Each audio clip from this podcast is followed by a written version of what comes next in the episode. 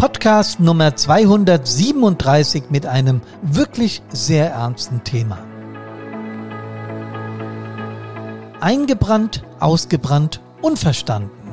Hier ist Hermann von Brand.on Air, eurem Einsatzleben Podcast. Servus, hallo und Gude!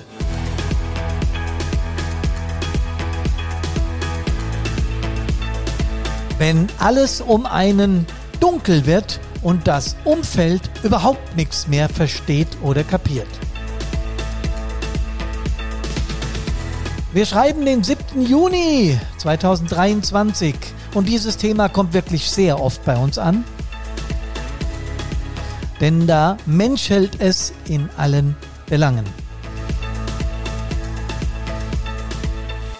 Was ist denn nur mit mir los? Ich habe ständig Stimmungsschwankungen ob das vielleicht mehr als das ist?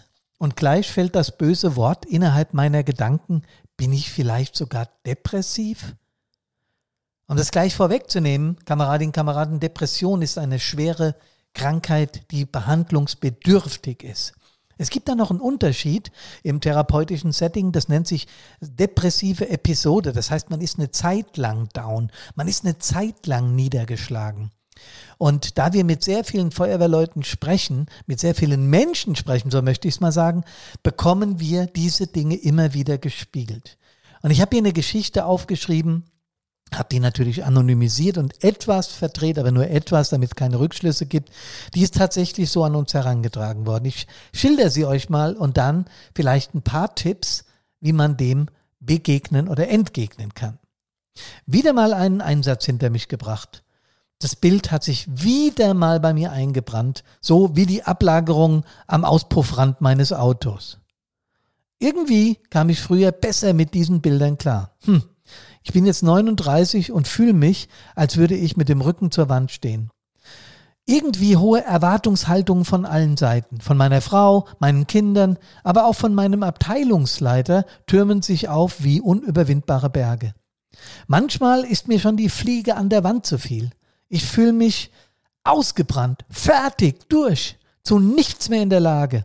Ich möchte einfach nur noch schlafen und die Decke über den Kopf ziehen. Ich habe solche Tage jetzt manchmal. Das gehört mittlerweile irgendwie dazu und ich habe es für mich akzeptiert, obwohl ich natürlich genau weiß, dass ein glückliches Leben anders aussieht. Tja, ich weiß, ja, ja, ich könnte mir Hilfe holen, aber ich bin den ganzen Tag über abgelenkt. Das ist okay, das ist super. Und da geht es mir auch oft ganz gut. Aber wehe, der Abend kommt. Die Gedanken fangen schon wieder an zu kreisen und es geht mir zunehmend schlechter. Ich bin abwesend, schlecht gelaunt, einfach nur müde, ich will meine Ruhe. Okay, ich verstehe natürlich auch meine Frau, die mir zum hundertsten Mal vorwirft, ich soll mich zusammenreißen. Wenn schon nicht für sie, dann wenigstens für die Kinder, die ein paar Stunden Aufmerksamkeit am Abend doch verdienen, wo du ja schon den ganzen Tag weg bist. Druck, Druck, Druck, Erwartung, Erwartung, Erwartung. Ich kann nicht mehr und gehe schlafen. Natürlich zusätzlich noch mit einem schlechten Gewissen meiner Frau und den Kindern gegenüber. Ob ich dann schlafen kann? Ich denke, die Antwort ist klar. Hand aufs Herz, wer hat sowas in solch einer Form, in abgeschwächter Form oder noch verstärkter nicht schon mal erlebt? Manchmal haben wir so das Gefühl, ein Betonklotz lastet auf uns. Wir wissen gar nicht genau wo. Meistens macht sich dieses Gefühl, ja, so im Brustbereich, Bauchbereich bemerkbar, dass man so wirklich meint, da lastet was ganz Schweres. Da muss man auch keine Einsatzkraft für sein.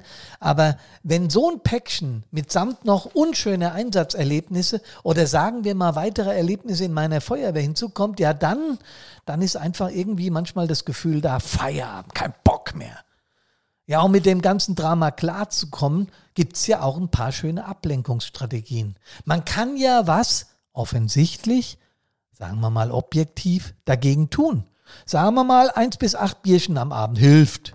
Auf Dauer schwierig, aber hilft. Klotze an, Fußball gucken. Kann man machen. Einfach äh, vor sich hin dösen am Computer, Facebook oder Insta oder Twitter oder was auch immer. Wenn wir aber darüber nachdenken, handelt sich das um Betäuben, um reines Betäuben. Ich glaube, das muss man auch gar nicht mehr erklären. Ich habe in vielen, vielen Podcast-Folgen gebetsmühlenartig darüber gesprochen und auch, was das Unterbewusstsein für eine Macht hat.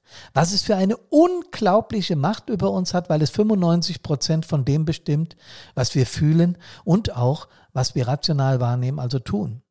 Das kann natürlich enorme Auswirkungen haben und es ist schwierig, so mentale Belastungen dauerhaft unterm Deckel zu halten. Wie gesagt, ich habe oft darüber berichtet. Aber wie oft bekomme ich in Gesprächen mit Feuerwehrleuten gespiegelt, dass sie Dauerstress ausgesetzt sind und irgendwie einfach nicht mehr können und, wenn sie ganz ehrlich sind, auch keinen Bock mehr haben. Ich will aber heute nicht darüber reden, was schlechte Gefühle und dauerhafte Belastungszustände letztendlich mit uns machen, sondern ein bisschen mehr in die Richtung gehen. Ich habe es ja eingangs angekündigt, was wir konkret tun können, um gerade in diesen Akutphasen, also wenn die mentale Erschöpfung im Moment im System ist, wie wir da eben Entlastung in unser System bekommen. Da gibt es einen ganz wichtigen Faktor, wie in dem Beispiel genannt, das unmittelbar vertraute und alltägliche Umfeld, in dem wir uns befinden.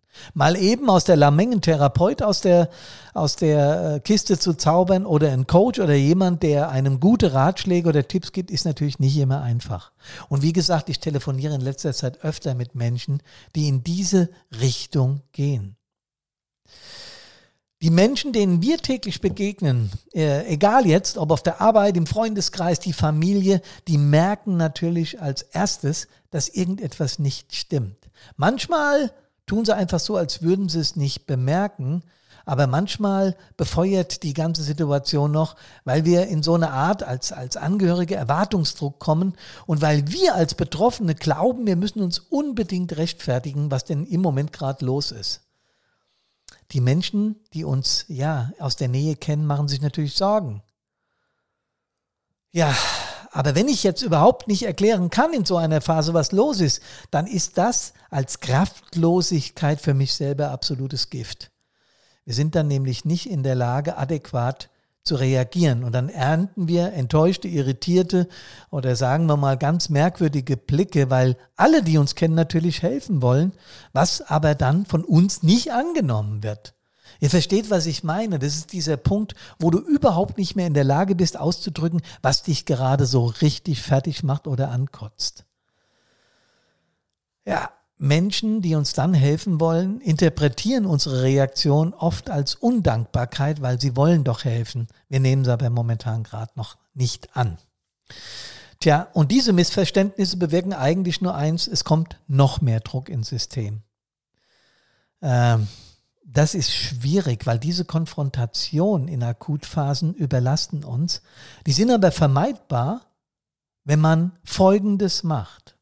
Man kann zur, eigen, zur eigenen Entlastung einfach an ein Verständnis appellieren und mit der unmittelbarsten Umgebung, das klingt vielleicht ein bisschen lächerlich, aber es hilft unglaublich, ein Codewort vereinbaren. Was meine ich damit? Wenn du in so einer Phase bist, wo dir wirklich jede Kleinigkeit zu viel ist, stößt du nicht immer auf Verständnis. Und das ist ja natürlich auch nachvollziehbar, weil deine Mitmenschen, die um dich rum sind, sich gerade in einem völlig anderen Gefühlszustand befinden und mental viel, viel stabiler sind als du gerade. Das habe ich ja vorhin schon mal erwähnt, ja. So weit, so gut. Es ist aber auch dein gutes Recht, mitzuteilen, dass du überhaupt nicht in der Lage bist, momentan zu kommunizieren und auch keinen Bock drauf hast. Das macht man am besten, indem man an, das habt ihr gerade gehört, an das Verständnis appelliert. Aber nicht, indem ich eine Elegie über das halten, äh, was mich gerade betrifft und aushol in meiner frühesten äh, historischen Kindheit und alles darlege, weil das hilft nicht in dem Moment. Vor allen Dingen, wenn du so drauf bist, dass du überhaupt keinen Bock hast zu kommunizieren. Aber mit Hilfe kurzer, ganz kurzer, aussagekräftiger Sätze kannst du um Verständnis bitten, dass es dir gerade nicht gut geht und dass du im Moment nicht in der Lage bist, äh, es näher zu erklären, warum das so ist. Aber wenn es dir wieder einen Tick besser geht, dass du dann gerne mit dem, der dir Hilfe anbietet oder die darüber reden willst. Das ist völlig in Ordnung. Und es gibt deinem, äh, deinem Gegenüber überhaupt nicht das Gefühl, dass du ihn oder sie ablehnst. Ganz im Gegenteil. Du zeigst damit so eine Art Zukunftsperspektive auf und verschiebst damit das Reden über die Sache einfach nur um ein paar Tage oder auch um eine Woche.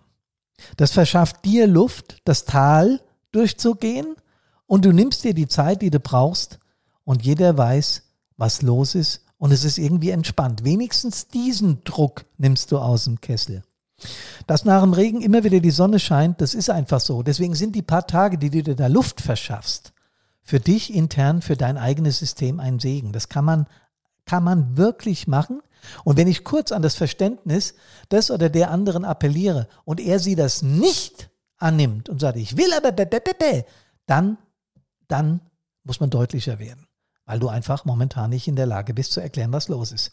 Man kann das auch mit den Menschen aus der unmittelbaren Umgebung, Partnerin, Partner, äh, Eltern oder ähnliches, Kinder, wenn sie schon erwachsen sind, dann geht das Ganze noch kürzer. Das kann man mit den engsten Menschen absprechen und gerade Leute, die ab und zu Stimmungsschwankungen haben oder gar einer depressiven Episode öfter ausgesetzt sind. Es gibt Menschen, bei denen wird sowas diagnostiziert. Ähm, die Ursachen hierüber will ich heute überhaupt nicht auftischen, weil da müssten wir in die Vergangenheit gehen. Das kann Erziehungsmerkmale haben, das kann aber auch genetisch bedingt sein. Da gibt's äh, Dutzende von Ursachen und da wollen wir gar nicht drauf eingehen. Aber wenn jemand so veranlagt ist und Menschen in seiner Umgebung hat, denen er vertraut und denen er manchmal überhaupt nicht erklären kann, was los ist, da kann man Codewort vereinbaren. Klingt wirklich ein bisschen komisch, aber wenn man dieses Wort sagt, weiß jeder aus dem unmittelbaren Umfeld sofort Bescheid und kann sich auf meinen, auf den derzeitigen Gemütszustand der Person dann einstellen. Wisst ihr, in so einem Fall ist dann auch überhaupt kein Hinterfragen mehr nötig und dein Verhalten, wenn es dir gerade scheiße geht, entschuldigt den Ausdruck, wird sofort akzeptiert und verstanden. Das macht bei dir eine totale Entlastung wann du eigentlich gar nichts mehr sagen musst, außer zum Beispiel dieses Wort. Das kann, das ist völlig Banane, wie das Wort heißt, ja. Mikrofonständer oder E-Gitarre wäre es bei mir wahrscheinlich, ja. Oder Zitronenkuchen. Das könnt ihr mit euren Partnerinnen und Partnern oder mit eurem unmittelbaren Umfeld ausmachen. Im Beruf bisschen schwierig, wenn du deinem Chef sagst, hier, wenn ich Zitronenkuchen sag, lass mich in Ruhe. Schwierig. Aber das unmittelbare Umfeld begreift. Und um was es mir in dieser Frage geht, ist, dass ihr Druck aus dem Kessel nehmt. Wenn man nicht bereit ist zu kommunizieren und die unmittelbaren Probleme auf den Tisch zu legen, dann darf man das machen. Und es geht darum, mit diesem kleinen Hilfsmittel gute Kommunikation zu erzeugen und dann eben Tage, Stunden, eine Woche später, wenn man wieder in der Lage ist, das Thema erneut anzuschneiden. Das ist übrigens auch sehr, sehr, sehr, sehr vertrauensbildend. Wenn man das einmal klar gemacht hat, da gibt es eben Zeiten, in der ich schlechter drauf bin, in der ich einfach so ein bisschen depressiv wirke, weil bestimmte Umstände mich dazu zwingen, keine Ahnung. Und sagt, bitte akzeptiert es, ich bin danach gerne in der Lage, mit dir, mit ihr darüber zu reden, dann hat das eine, eine wirklich vertrauensbildende Wirkung. Und das ist gut. Nochmal, jeder von uns kennt das, mal down zu sein. Und nicht dieses Juhu und alles ist geil und das Leben ist das Beste, was ich mir je vorstellen konnte zu haben. Ich komme jetzt langsam in ein Alter, wo ich überlege, naja, nach hinten raus ist es kürzer als das, was schon war. So Gedanken hast du dann, ja. Und das kann auch schon, ja, in eine leichte depressive Verstimmung kommen, weil wir Menschen ja nicht abtreten wollen. Und dann, wenn ich sowas merke, da brauche ich auch wirklich ein paar Stunden für mich, wenn das mal mit mir losgeht, mal so ein Spaziergang mit dem Hund oder irgendwas in der Richtung. Mir hilft dann ganz oft meine E-Gitarre, das ist so eine Ressource, die ich habe, ähm, oder meine Band, wenn ich mit denen zusammen Musik mache. Aber da hat jeder so seines.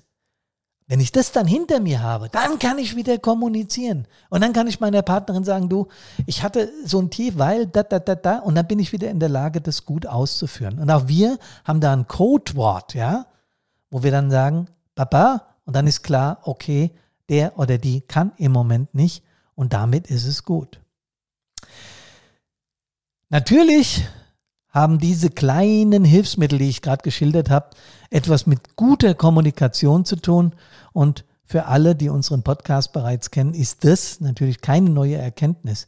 Aber sowas kann einem wirklich in nicht so tollen Situationen weiterhelfen. Und ich hoffe auch, Kameradinnen und Kameraden, dass diese kleinen Tipps euch helfen. Ich kriege es immer wieder gespiegelt, dass Menschen mir sagen, Mensch, toll, dass du über so Sachen redest, weil äh, das kennen wir nicht und äh, wir hoffen auch, dass du das weitermachst. Und ich sage das jetzt nicht aus Eigenwerbung oder weil ich so stolz bin, sondern ich sage es, weil hier draußen in der Prärie bei 1,3 Millionen Feuerwehrleuten und natürlich auch bei den Kameradinnen und Kameraden der anderen Hilfsorganisationen manchmal wirklich enormer Druck im Kessel ist.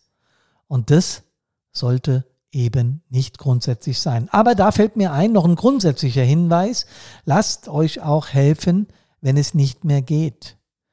Es heißt nicht, wenn ich mal eine depressive Verstimmung habe und mal Zeit für mich brauche, dass ich das dann dauerhaft brauche. Das geht gar nicht, weil dann sind wir bei dieser depressiven Episode oder eben bei der Depression selber. Und da ist der Punkt, dass ihr euch helfen lassen solltet. Denn dann ist Reden Gold. Sucht euch jemand und redet euch die Seele vom Leib. Der oder die können zwar nicht die Verantwortung für deinen Gemütszustand übernehmen, das ist nämlich manchmal auch der Fall, wenn ich ablade und weggebe, das habe ich als Therapeut auch immer wieder erlebt, dass die Menschen meinen, die Verantwortung für ihr Tun äh, läge jetzt beim Therapeuten, beim Coach oder beim Freund oder bei der Freundin. Das ist natürlich nicht so. Was wir tun können als guter Freund, Freundin oder was wir als Therapeuten tun, ist eben genau zu lenken. Äh, kein Heilversprechen zu geben, aber zu lenken und zu spüren, was ist mit dem oder mit der los. Und dann ist das genau die richtige Richtung. Also andersrum, wir können dabei unterstützen oder helfen, den Blickwinkel auf deine eigenen Probleme zu verschieben. Okay? Trau dich also, dich anzuvertrauen. Menschen wie wir sind Herdentiere und werden genau wie du es als Einsatzkraft machst, helfen, wenn sie wissen, dass jemand Hilfe braucht. So ist der Mensch gestrickt. Also lasst euch helfen, wenn es mal scheiße über längere Zeit läuft. Lasst euch aber auch, verbittet euch Laberei, wenn ihr Ruhe braucht. Darum geht's heute.